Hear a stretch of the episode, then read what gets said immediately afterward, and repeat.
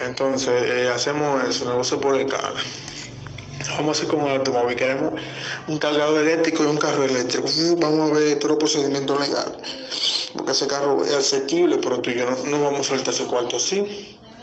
Se lo va a hacer difícil porque uno se le hace difícil juntar eso. Estoy hablando específicamente del carro eléctrico. Pero si hacemos un negocio por escala, definimos decir, mira, todo lo que venta a nosotros es un proyecto que queremos de un cargador y un vehículo eléctrico. ¿Cómo lo vamos a hacer? Vamos a comprar 200 pantallas de, carro, lo vamos a instalar tanto y tanto. Buscamos la forma de instalar, si no podemos nosotros buscamos a gente que se inventó en eso, pero eso no creo que sea tan difícil, porque eso se lo ponen adelante a la pantalla.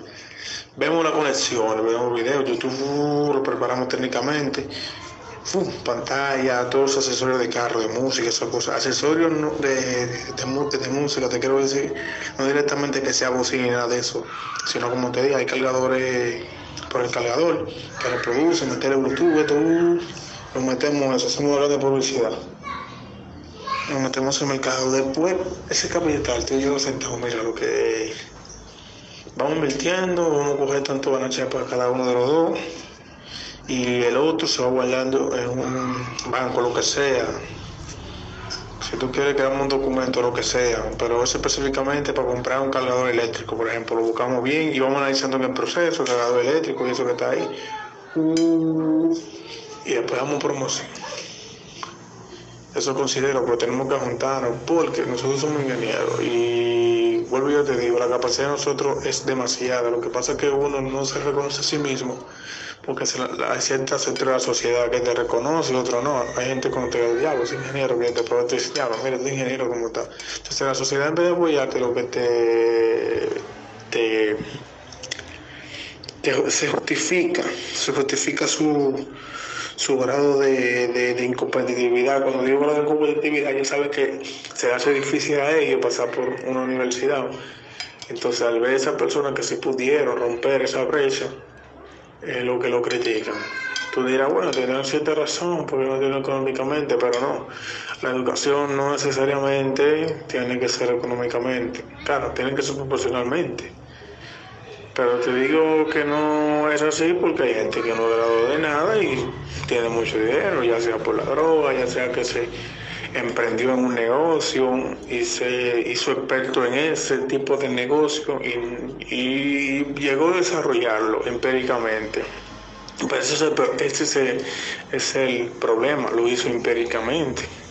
La persona que ha querido hacer negocio eh, que no son empíricamente hacen buen negocio, como como Apple, como Facebook, y, eh, eh, Zuckerberg como Microsoft, esa gente que venden acciones, que la vendan, tienen su vida asegurada, si ellos venden es para no más por lo que se trabaja, ¿por qué se vende y se trabaja? Es darle servicio a un cliente, siempre va destinado a un cliente, a un consumidor. Pero ese servicio tú quieres que sea retroactivo, o sea, una, ese retroactivo sea a través de ganancia, a través del capital. Y así que se mueve el capital realmente tomando un producto que satisface necesidades. Hoy en, mismo, hoy, hoy en día hay muchas necesidades. Por eso que emprender es una herramienta fundamental eh, para este siglo XXI. Porque hay muchas brechas de emprender. Solamente que hay que buscar ese nicho. Lo que pasa es que ese nicho a veces es complejo. Porque está disperso. Cuando hablo disperso, puede ser que tu mayor clientela, si vendemos lo que estoy diciendo de carro y damos ese servicio, esté en la capital y no aquí, en esta región, porque localizado no vamos a crecer. Tenemos que pensar en grande. Y para mí sería una buena estrategia de mercado, es lo que estoy diciendo. Es indiscutible. Esta tecnología viene, mira. Si tú te fijas y te pones el periódico como yo, la tendencia ya parte del 21 al 22 es drástica. Se está hablando que va a haber estaciones para viajar hacia la luna, o sea, ya la tecnología, los parques eléctricos es mucho. Hay, países que ya hicieron que para el 2025 antes de ya no van a tener consumo de hidrocarburos. Sea, esa tendencia de esos países tiene que, eh, tiene que chocarnos nosotros. Ese, ese cambio de paradigma mundial tiene que llegar aquí, más que nosotros somos un país abierto, amigo de todo el mundo, que eso es lo bueno que tiene este país. Aquí somos amigos de los chinos. Mira, Estados Unidos no pudo suplir lo que dijo, China lo suplió porque hay una cuota con China el tratado que hizo Danilo, a romper con Taiwán. Eso, aunque Luis dijo al final, no, esto no, esto, pero él no cubota, y después yo consulta con el Danilo, ¿qué tuve que yo hago? Dice Chino, se dale para allá.